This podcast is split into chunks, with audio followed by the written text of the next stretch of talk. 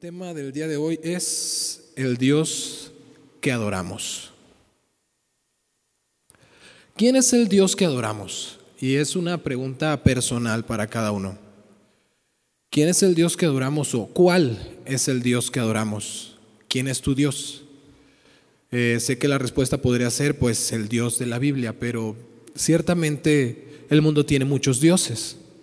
El mundo, y hablando fuera de ídolos, fuera de, estatuas, fuera de figuras o de imágenes. El mundo tiene dioses como el dinero, dioses como la belleza, que también llega a ser una obsesión. Eh, puede ser una persona, distintas cosas. Dice la escritura que donde está tu tiempo, donde está tu corazón, ese, ese es tu Dios.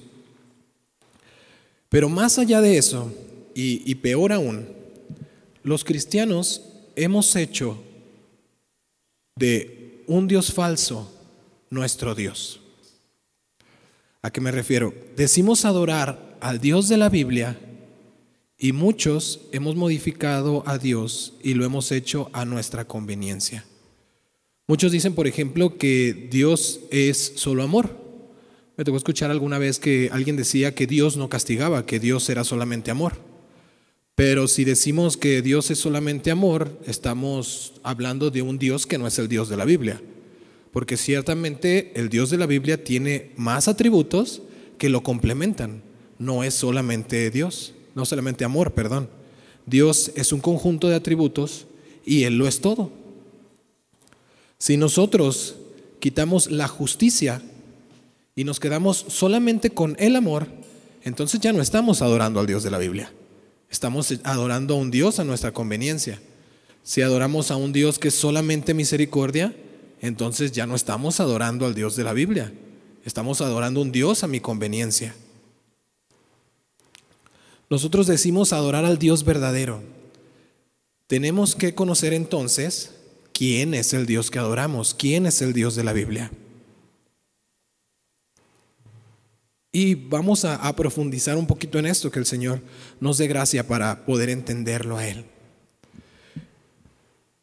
El Dios que adoramos, es cierto, podemos comenzar por esta parte, el Dios que adoramos es amor, es amor, pero no solamente es amor, sino que Él es el amor mismo.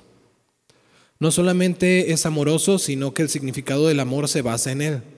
Nadie, absolutamente nadie, puede amar de la manera que Él ama, porque Él es la esencia del amor.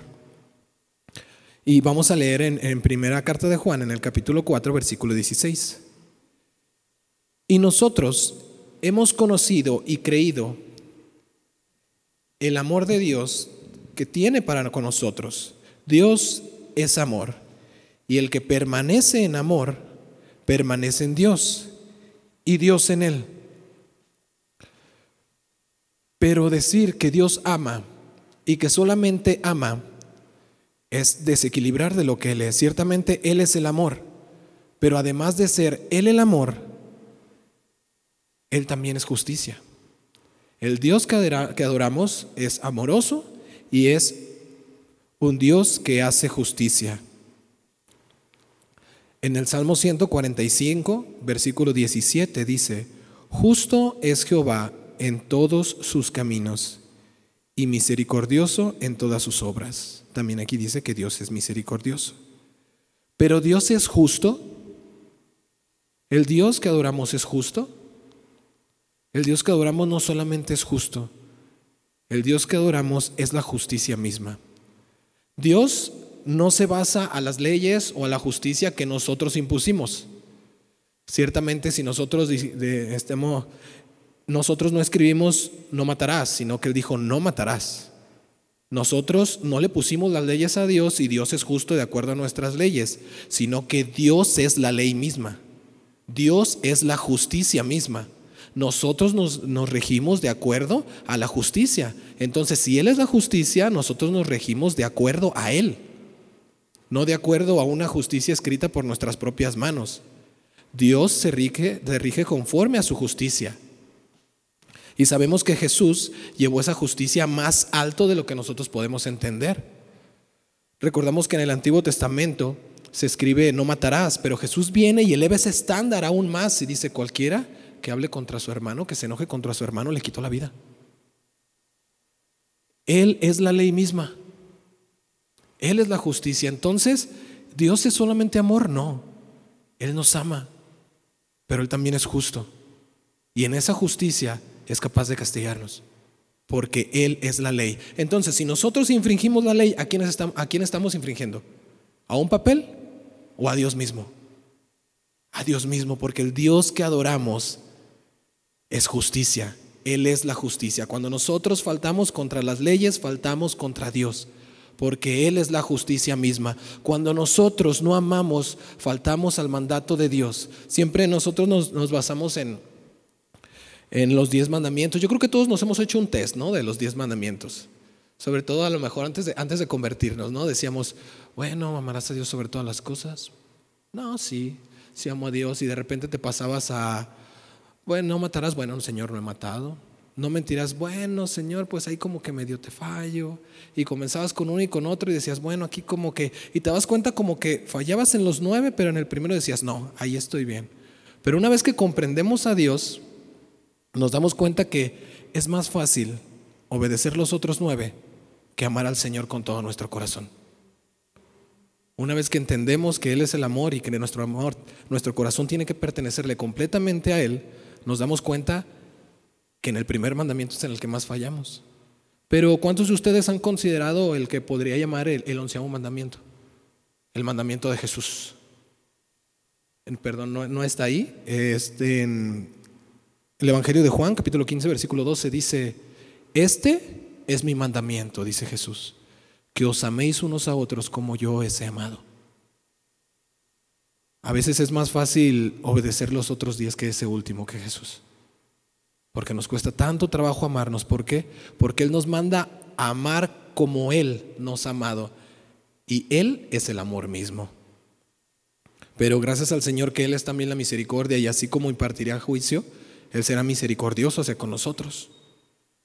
Volviendo a leer el versículo anterior, el Salmo 145, versículo 7, dice, en la segunda parte, y misericordioso en todas sus obras. Todo lo que Dios hace tiene amor, tiene justicia y tiene misericordia, porque todo conlleva a Dios. Todo lo es Dios. Dios está en todo lugar, Dios es amor, entonces todo lo que hace tiene amor, justicia y misericordia. Todo. Pero el Dios que adoramos tiene otro atributo, y estamos hablando de los atributos morales de Dios. Dios es verdad. Deuteronomio 32, versículo 4, dice, Él es la roca cuya obra es perfecta, porque todos sus caminos son rectitud, Dios de verdad y sin ninguna iniquidad en Él. Otra vez, Dios de verdad y sin ninguna iniquidad en Él. Es justo y recto él es verdad, pero no solamente Él dice la verdad, Él es la verdad misma. Y en el momento que mentimos, ¿a qué verdad le fallamos? A la verdad misma. Porque Dios es la verdad. Dios no puede fallarse, Él es recto. Él es correcto en todas sus obras, en todos sus caminos hay rectitud. Él es justo y recto. Y si hay un atributo moral que no olvidamos de Dios y que desearíamos, tener es la sabiduría. Dios es sabio, pero otra vez, no solamente sabio, Él es la sabiduría misma. No hay nada que Él no lo sepa. No hay nada que Él pueda aprender porque Él es la sabiduría, Él lo es todo. Si nosotros anhelamos sabiduría, entonces anhelamos conocerle a Él, porque Él es la sabiduría misma. Por eso dice la escritura que su pueblo muere por falta de conocimiento. ¿Por falta de conocimiento de quién? Por falta de conocimiento de Él. Porque Dios es la sabiduría misma. Ese es el Dios que adoramos. Ese es el Dios que debemos de adorar. Romanos 11:33 dice, oh profundidad de las riquezas de la sabiduría y de la ciencia de Dios, cuán insondables son sus juicios e inescrutables sus caminos. Oh profundidad de las riquezas de la sabiduría y de la ciencia de Dios. Entonces, repitiendo los atributos morales del Señor, el Dios que adoramos es el amor. El Dios que adoramos es la justicia. El Dios que adoramos es la misericordia. El Dios que adoramos es la verdad. Y el Dios que adoramos es la sabiduría misma. Esos son los atributos, los atributos morales de Dios. Y quizás podrían ser atributos en los que decimos, bueno, estamos llamados, estamos llamados a amar, estamos llamados a ser justos, misericordiosos, a decir la verdad, a conocer la sabiduría. Pero, ¿y si hablamos de los atributos naturales de nuestro Señor? Creo que a veces olvidamos el tamaño del Dios que adoramos. Encapsulamos a Dios como alguien que vengo y le pido algo que, claro, ya lo hablaba Josué en los anuncios, podemos venir y dice que oremos juntos como hermanos y, nuestras oraciones serán, serán contestadas, pero creo que olvidamos el tamaño del Dios que adoramos. Y para entenderlo un poquito más, vamos a hablar de los atributos naturales de Dios. Dios el Dios que adoramos es eterno. En el Salmo 90, versículo 2 dice, antes que naciesen los montes y formases la tierra y el mundo, desde el siglo y hasta el siglo, tú eres Dios. Y nuestra mente, nuestra mente finita no puede comprender la eternidad de Dios, porque nosotros estamos acostumbrados que sea lo que sea que creamos, tiene un inicio y un fin nuestra vida misma tiene un inicio y un fin. Todo lo que tenga aquí, esto se creó algún día y se destruirá en algún día, porque todo tiene un inicio y todo un fin. Nada en nosotros o de lo que nosotros creamos tiene un ciclo infinito, nada. Todo se destruye, todo termina. Entonces, cuando tratamos de comprender a Dios y decimos, Dios es eterno, no sé si a ustedes les pasó, pero cuando cuando me hablaban de la escritura, cuando me decían, es que Dios es eterno, recuerdo que me senté en el sillón y me quedé, eterno. Dios nos creó, pero cuando llegó Dios, Él ya estaba ahí. Y de momento me fue muy complicado porque dije, entonces, Él siempre ha estado. No hay un inicio para Él. Él ha estado. Y tratamos de buscarle un inicio a Él, un inicio a su existencia, pero él no la tiene, Él ya estaba ahí. ¿No les ha pasado que cuando comparten un poco de la palabra y les dicen, es que Dios es eterno, te dicen, ok, entonces Dios nos creó a nosotros, pero ¿quién creó a Dios? No, es que Dios ya estaba ahí. Es que tratamos de agarrar al Dios que adoramos, al Dios que lo es todo, y tratarlo de meter al tiempo, pero Él es el tiempo. Tratamos de, ponerlo en un, en un lugar de espacio, y Él es el espacio, porque Él es omnipresente.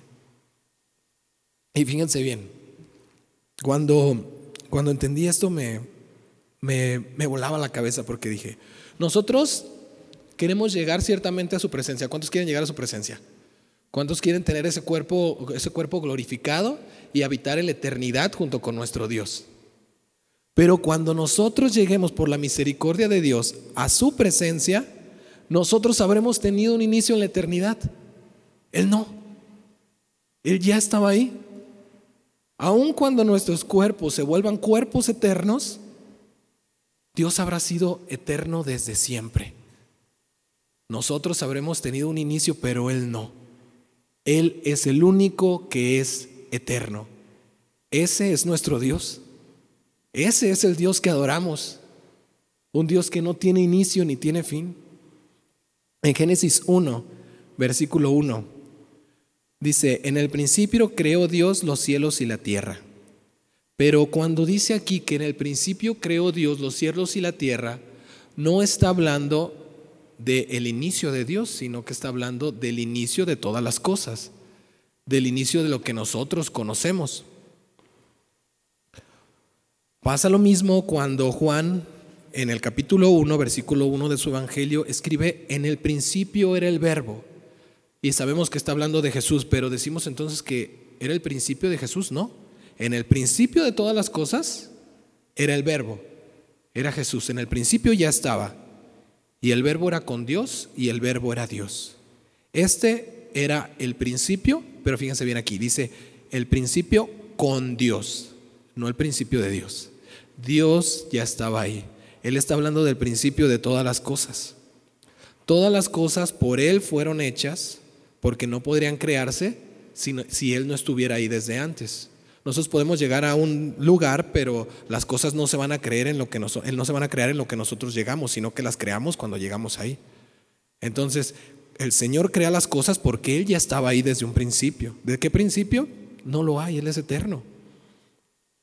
Y sin Él, nada de lo que es hecho fue hecho. La eternidad de Dios es algo que no podemos entender. Es algo que, que no podemos digerir porque para nosotros todo tiene un inicio y un fin pero quizás nos vaya mejor con, con el siguiente atributo del Señor. Vamos a tratar de que nos enseñe un poco más de Él. El Dios que adoramos es un Dios inmutable. ¿Qué es inmutable? Que no cambia. Él es el mismo. Él ha sido el mismo y será el mismo.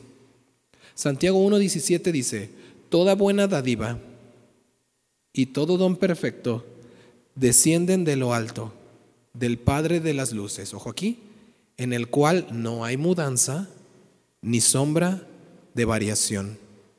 Dios no puede cambiar, ni su naturaleza ni su conducta. El Dios que adoramos es el mismo, desde la eternidad y hasta la eternidad. La razón es clara. Todo lo que cambia es porque pierde, pierde algo, algo que tenía o adquiere algo que tenía. Nosotros cambiamos nuestra manera de ser porque perdimos ciertas cosas que éramos y adquirimos ciertas cosas que no éramos cuando nos convertimos o incluso yo creo que a todos nos ha pasado, si lo pensamos un poco, ay, es que has cambiado. ¿Por qué? Porque ahora haces esto. O has cambiado esto, has cambiado porque ahora no haces esto. Pero Dios, Dios no cambia. El continuo cambio se observa solamente en los seres creados. Es producto de la asimilación y la desasimilación. Pero Dios no pierde ni puede perder nada. Ojo aquí. ¿Por qué? Porque si decimos que Dios puede perder, puede perder algo, entonces Dios queda limitado. Y si decimos que Dios puede adquirir algo, entonces Él no lo es todo. Dios es inmutable, Dios no puede cambiar su, su carácter, Dios no puede quedar limitado, Él lo es todo. El Salmo 102 Versículo 27 dice, pero tú eres el mismo y tus años no se acabarán. Y hay una parte en el Nuevo Testamento donde, donde creo que queda claro, Timoteo, le está hablando Pablo a Timoteo y le está diciendo de cómo nosotros podemos ser para con Dios. Y hay una parte muy padre porque él dice cómo es para con nosotros.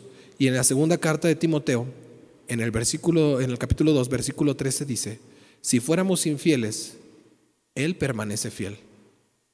Él no puede negarse a sí mismo. Dios es inmutable. Nosotros podemos cambiar para con Él. No sé, nosotros podemos cambiar a los 10 minutos de humor, podemos estar de buenas, podemos estar de malas. Podemos tomar decisiones conforme a nuestro humor en ese momento. De repente digo buenos días, el siguiente día llevo de malas y no lo saludo, pero Dios no cambia. Dios es inmutable. Aún podemos venir a, la, iglesia con actitud de escuchar y otros días podemos venir apáticos. Pero Dios es el mismo. Dios no cambia. El Dios que adoramos también es omnipresente. Y lo cantábamos en el Salmo 139, versículo 7 al versículo 12. ¿A dónde me iré de tu espíritu? ¿Y a dónde huiré de tu presencia? Si subiera a los cielos, ahí estás tú. Y si en el Seol hiciere mi estrado, he aquí tú estás.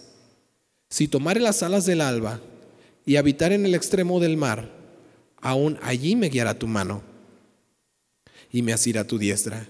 Si dijeres ciertamente las tinieblas me encubrirán, aún la noche resplandecerá alrededor de mí. Aún las tinieblas no me encubren de ti, y la noche resplandece como el día. Lo mismo te son las tinieblas que la luz. Y lo mismo pasa decíamos que Dios era todo amor, pero lo mismo pasa si decimos que Dios es eterno y Dios es inmutable y aceptamos que nuestro Dios es eterno y que Dios, nuestro Dios no cambia, pero ¿qué pasa si decimos que nuestro Dios no es omnipresente? Y me, me asombra que desgraciadamente es uno de los atributos que olvidamos de Dios. Porque a veces cuando pecamos o cuando faltamos contra Él, se nos olvida que nos está viendo. Alguna vez alguien me contaba y decía, es que yo iba a hacer algo y recuerdo que volteé a la izquierda y a la derecha y volteé adelante y atrás y nadie me miraba y de repente sentí al Señor que me dijo, ¿a quién buscas? Aquí estoy. Si nosotros quitamos la omnipresencia del Señor, entonces no es el Dios de la Escritura y nos hemos formado también nuestro propio Dios. Nuestro propio, nuestro Dios, el Dios que adoramos, está siempre con nosotros. Él es omnipresente. Y el Dios que adoramos también es omnisciente. Él lo sabe todo. Hebreos 4:13 dice, y no hay cosa creada que no sea manifiesta en su presencia. Antes bien, todas las cosas están desnudas y abiertos a los ojos de aquel a quien, a quien tenemos que dar cuenta. Y en esta parte, el versículo suena obviamente temeroso porque Él nos ve y Él lo sabe todo. Pero creo que eso también es increíble, es uno de los atributos increíbles de Dios. Porque tú puedes tener una, una preocupación y no saber cómo externarla y el Señor ya la conoce. Dice la Escritura que el Espíritu clama con, con sonidos indecibles. Aun cuando nosotros no hemos, no hemos abierto la boca, el Señor sabe lo que tenemos. Y creo que es uno de los atributos más favorables para nosotros, la omnisciencia del Señor, porque Él conoce nuestro corazón. Aun cuando a veces nuestro ánimo no quiere orar y no queremos levantarnos y no queremos abrir la boca. El Señor conoce nuestro dolor, el Señor conoce nuestro corazón y sabe, sabe lo que estamos pasando. Y gracias al Señor, que el Dios que adoramos es omnipotente. En Génesis 17.1 dice, era Abraham de edad de 99 años, cuando le apareció Jehová y le dijo, yo soy el Dios Todopoderoso, anda delante de mí y sé perfecto.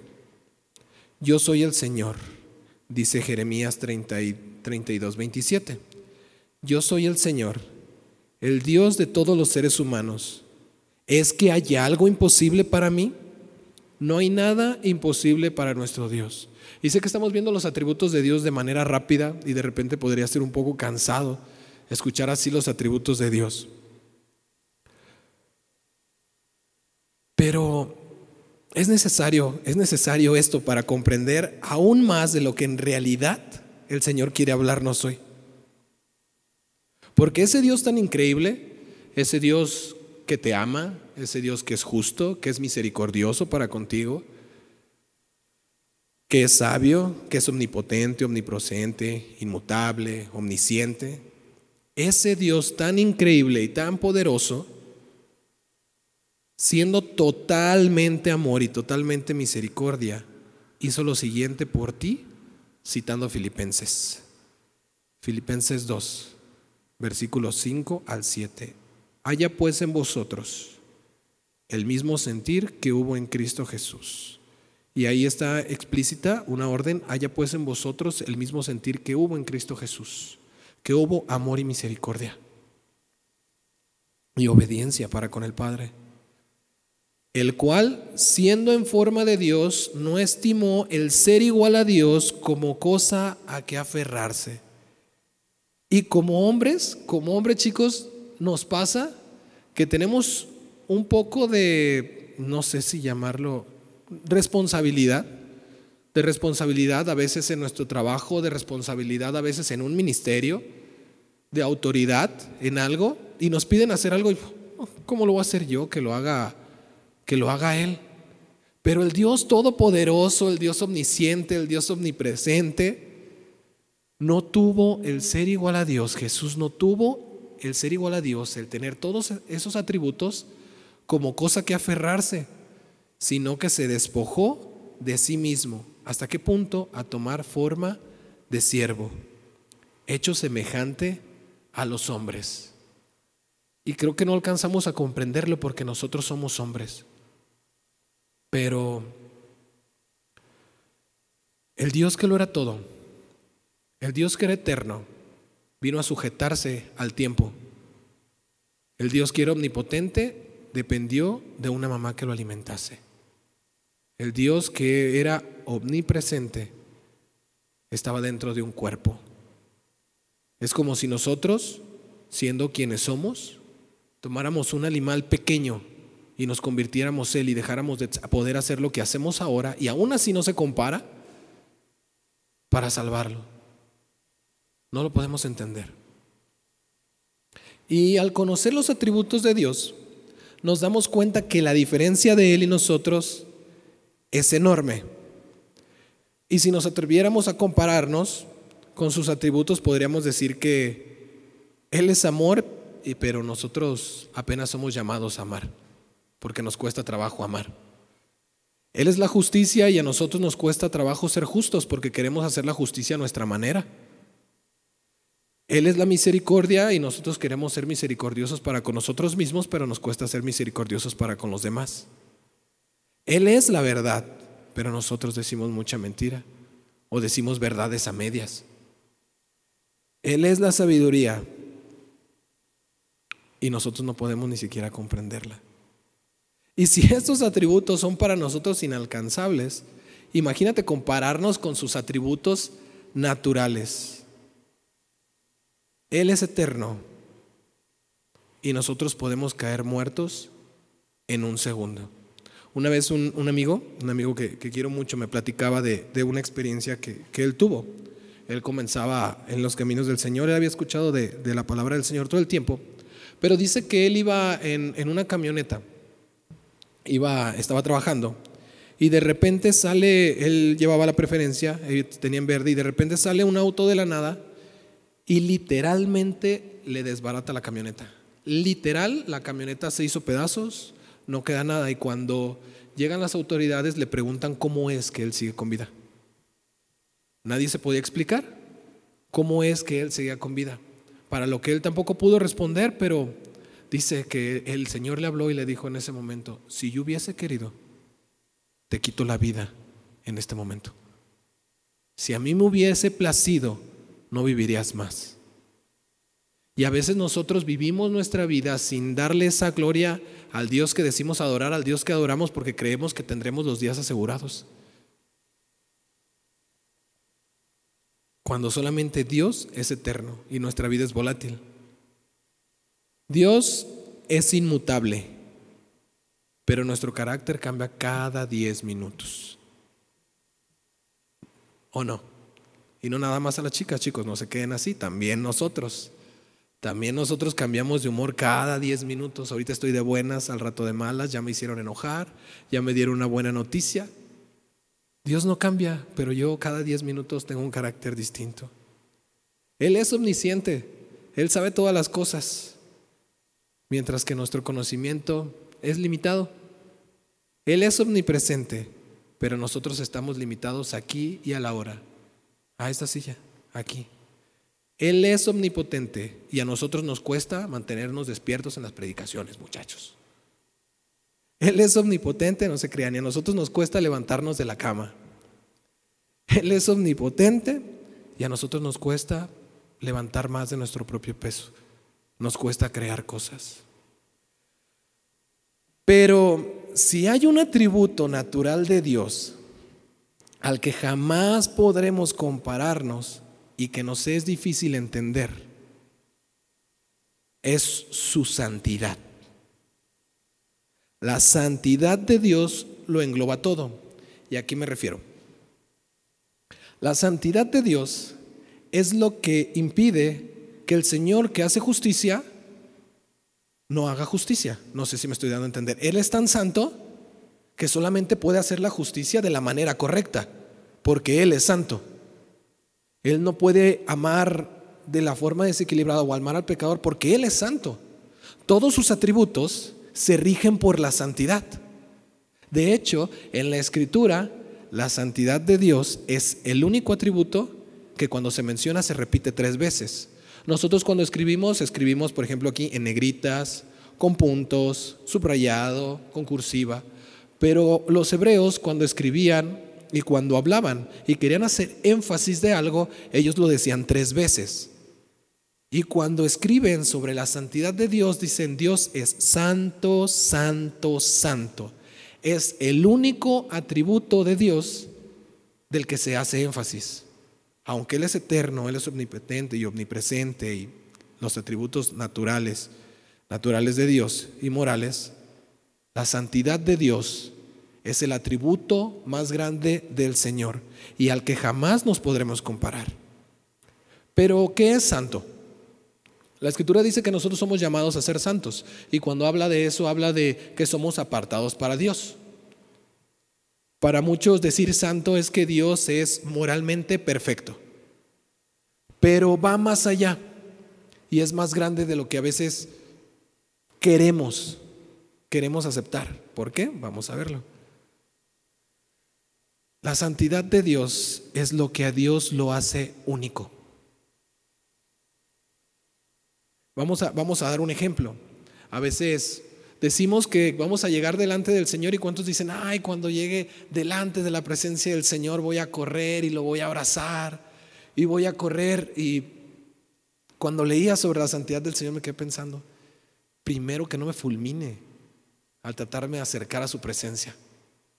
La santidad de Dios, la manera más, más práctica de explicarlo como una metáfora, es el ejemplo del sol. Digamos que, que la santidad de Dios o Dios es el sol. Él es la fuente de vida en nuestro planeta. Sin el sol ni la tierra estaría en su lugar, ni habría sol, ni existirían las plantas, ni nosotros viviríamos. Él es la fuente de vida en, en nuestro, para nuestro planeta. Podríamos decir que el área alrededor de, del sol es la santidad de Dios. Mientras más nos acercamos, es más intenso. Y por lo tanto, mientras más nos acercamos, más probabilidades tenemos de morir. Si nos acercamos de más al sol, nos fulmina, nos aniquila, nos desintegra. De la misma manera la santidad de Dios. Al ser nosotros seres impuros, su presencia es peligrosa para nosotros. Y no porque la santidad de Dios sea mala, sino porque es demasiado buena. La santidad de Dios es tan pura que puede acabar con nuestras vidas. Y vamos a hablar de cómo la santidad de Dios se manifestó en el Antiguo Testamento. En el Antiguo Testamento, la presencia de Dios era representada por el, arco por el arca del pacto, ¿la recuerdan? Era el arca donde estaban las tablas de la ley, la vara de Aarón, el maná con el que Israel fue alimentado. Y Dios le dio a Moisés unas medidas con las que tenía que estar hecha esa arca. Pero no era una arca normal, sino que esta arca era la representación de Dios en la tierra. Era la santidad de Dios. De hecho, el arca permanecía en el lugar santísimo. ¿Recuerdan el tabernáculo? Estaba el patio, el lugar santo y el lugar santísimo, al que un sacerdote quemaba incienso dentro de él, entraba para quemar incienso. Pero si el sacerdote se encontraba en pecado, ¿qué pasaba? La santidad de Dios lo fulminaba. Dice la escritura que cuando entraba el sacerdote, ellos tenían unas campanitas, entonces mientras ellos estaban dentro, y las campanas sonaban de que estaban quemando incienso, el sacerdote seguía con vida. Pero si esas campanas dejaban de sonar, la santidad de Dios había acabado con ese sacerdote, con ese hombre, porque entró inmundo a la presencia del Señor. Y dice que entraban atados y lo sacaban, porque la santidad de Dios es peligrosa para nosotros. Y repito, no por ser mala, sino porque es demasiado buena. Nadie, nadie, nadie puede estar cerca de la santidad de Dios sin ser consumidos. En Levítico, capítulo 10, versículo 1 al 3, se nos narra precisamente esto de los que les acabo de hablar. Estos eran los hijos de Aarón y habían entrado a quemar incienso, dice que en el versículo 1, Nadab y Abiú, hijos de Aarón, tomaron cada uno un brasero, pusieron en ellos incienso y fuego y ofrecieron al Señor fuego extraño, que Él no les había mandado, no les había ordenado usar. Lo estoy leyendo en palabra de Dios para todos. Entonces salió fuego del Señor, los quemó y murieron ante el Señor. ¿Qué hicieron? Quemaron un fuego que Él no les había mandado. Hicieron algo delante de la presencia de Dios que el Señor no les había mandado hacer. No solamente hicieron algo que el Señor no les había mandado, sino delante de Él en su presencia. Luego Moisés le dijo a Aarón en el versículo 3, esto es lo que el Señor quiso decir cuando dijo, los sacerdotes que se me acerquen tienen que respetarme. Les mostraré mi santidad. ¿Y qué pasó cuando el Señor les mostró su santidad? Y ellos estaban impuros, murieron. Y así todo el pueblo me respetará. Y Aarón se quedó callado. Porque la santidad de Dios, hermanos, no es algo que que el Señor diga, ah, te me acercaste, te aniquilo. No. Vamos a profundizar un poquito más en esto. La santidad de Dios es tan fuerte que si nos acercamos a Él, caemos muertos. No porque Él nos arrebate la vida, sino porque Él es tan santo que es peligroso para nosotros. En el primer libro de Samuel, en el capítulo 6, bueno, unos capítulos atrás, los filisteos se llevan el arca vamos a hablar de, unos acontecimientos cuando el arca de Dios, la presencia del Señor, está en algunos lados y por la exposición a su santidad arrebata la vida de algunos hombres. Los filisteos se llevan el arca porque pierden, pierden la batalla. Pierden la batalla los pueblos el pueblo de Israel. Y dice que cuando lo llevan, cuando llevan esa arca al templo de su dios Dagón, la estatua de su dios Dagón se postra de noche ante el arca. Y me llama la atención que dice que cayó postrada delante del arca. Entonces al siguiente día lo levantan, nos explican qué pasó. Y durante la noche del siguiente día no solamente cae postrada, sino que cae sin cabeza y sin manos, queda el puro tronco, postrado delante de la santidad del Señor. La santidad del Señor no permite otro Dios, no permite otro ídolo. Y bueno, dice que los llenó de tumores, y temidos de lo que Dios está haciendo, de la santidad del Señor. De hecho, en el capítulo 4, cuando llega el arca de Dios, cuando están peleando, dicen, ay de nosotros, porque el Dios de los hebreos, el Dios que abre los mares, el Dios que hace llover pan del cielo, ha venido a pelear contra nosotros. Pero sabemos que pierden la batalla por el pecado de Israel, pero cuando ellos se llevan el arca, Dios no necesita que nadie lo defienda. La santidad del Señor se manifiesta y a todos ellos llenos de pecado, los llena de tumores. Así que regresan el arca montada en dos vacas y en un carro nuevo.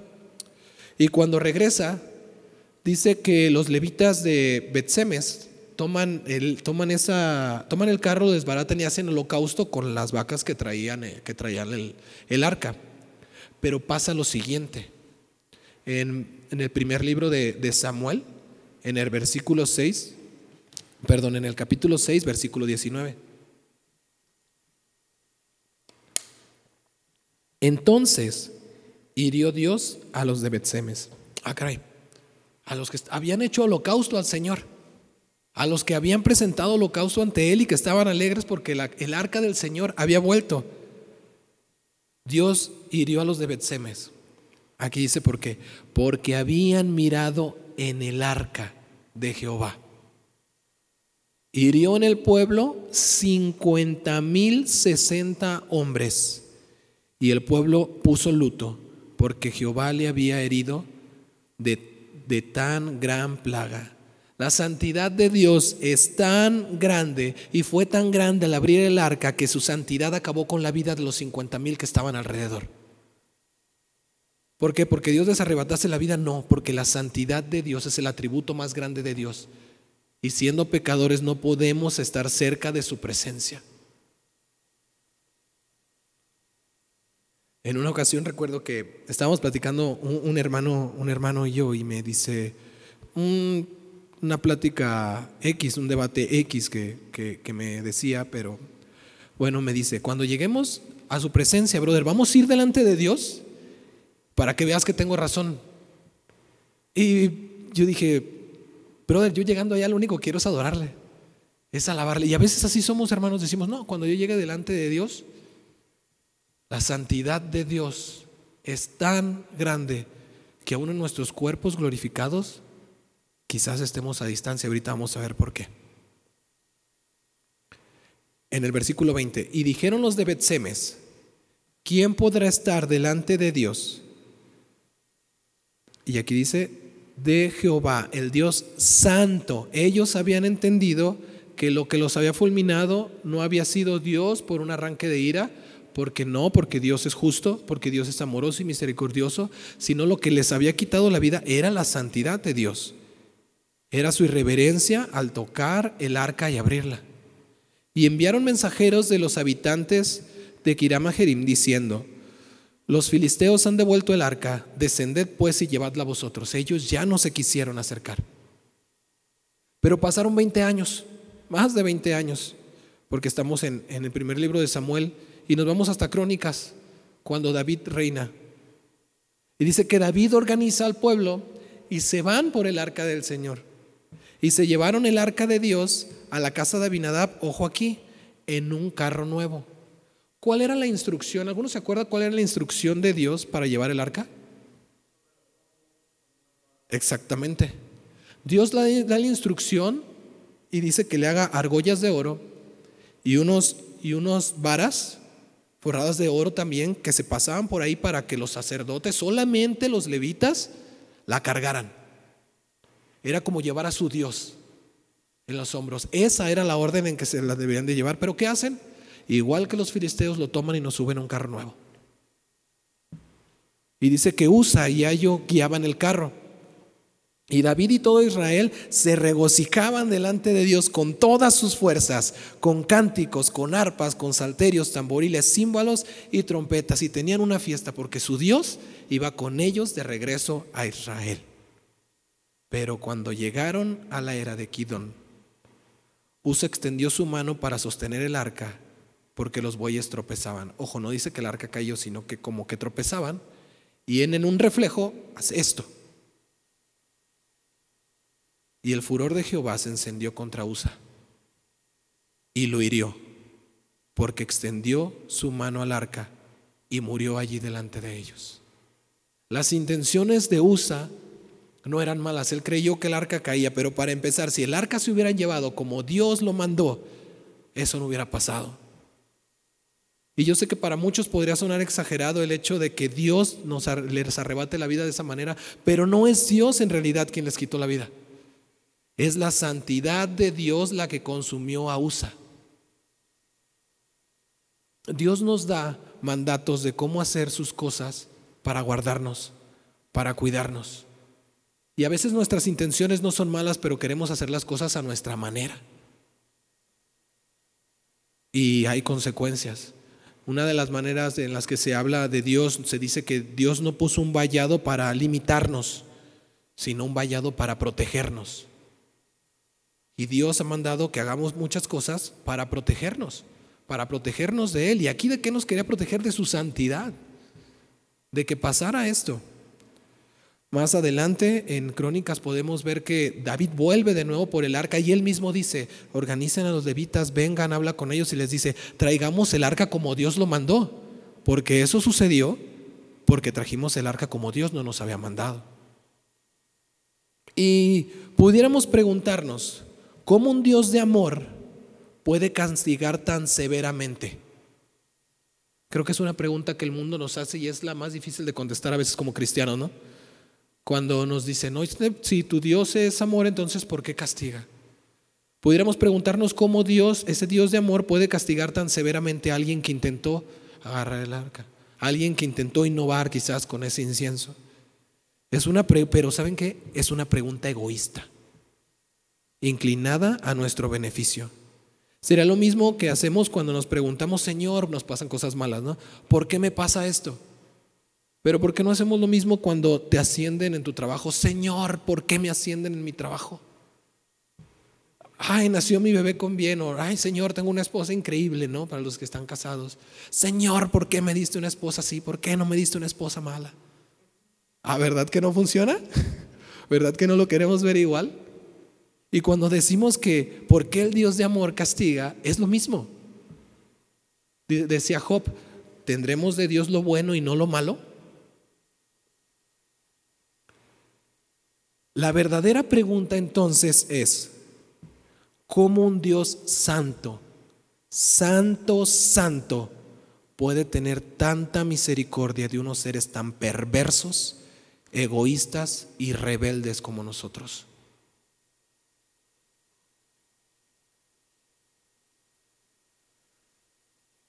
El hombre más manso y humilde sobre la tierra le pidió a Dios que lo dejara ver su santidad en Éxodo 33.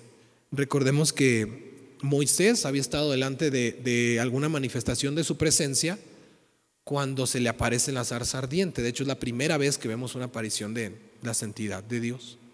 Y cuando se está acercando en, en esa parte del monte, Dios le dice, alto, hasta ahí, quita las sandalias, porque la tierra donde estás, tierra santa es.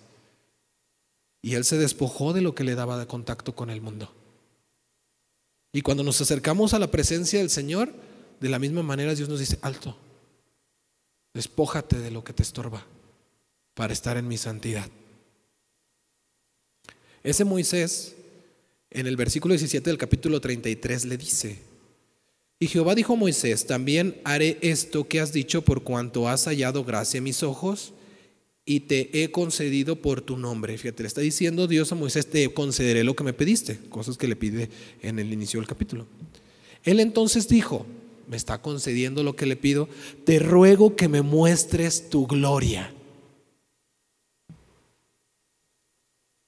Y él le respondió, yo haré pasar todo mi bien delante de tu rostro y proclamaré el nombre de Jehová delante de ti y tendré misericordia del que tendré misericordia, de quien yo quiera. Y seré clemente para con el que seré clemente. ¿En donde En su justicia y en su santidad. Dijo, mas no podrás ver mi rostro porque no me verá hombre y vivirá. Dios le está advirtiendo a Moisés, tú ves mi santidad y mueres. Y más adelante vemos el amor del Señor que le permite ver su espalda.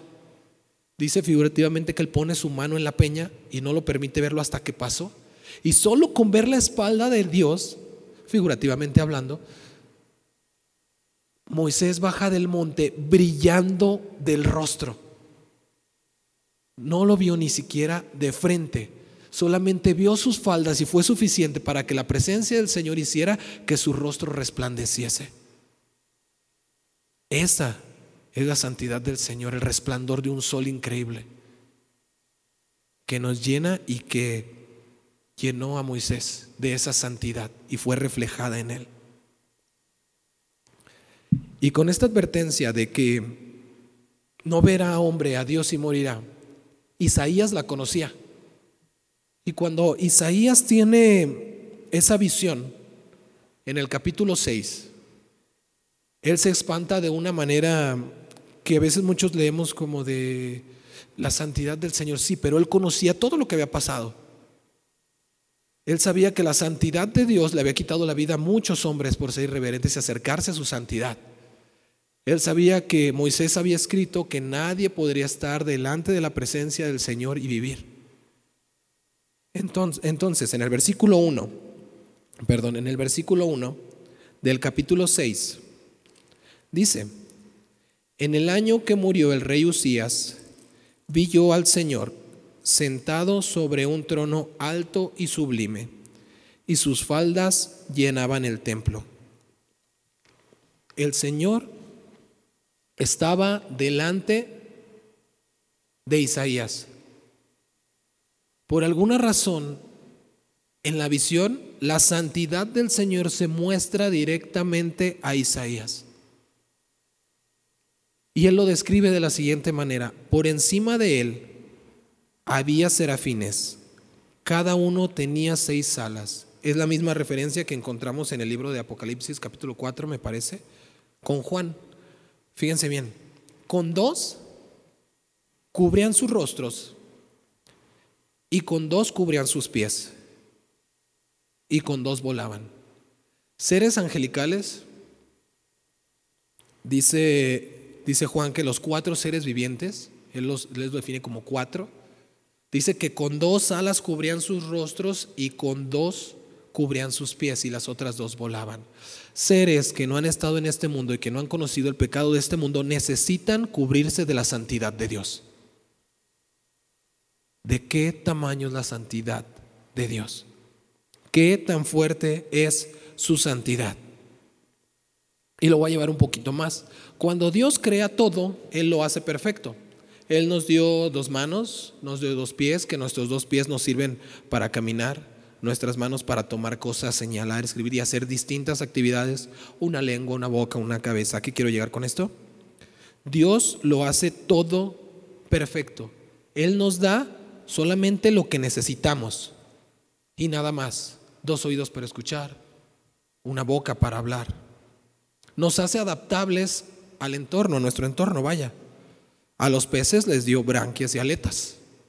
Era lo que necesitaban para habitar ahí. A las, aves, a las aves les dio alas y plumas, no solamente alas, sino plumas para volar. Él lo hace todo perfecto. No da cosas de más, si se puede llamar así.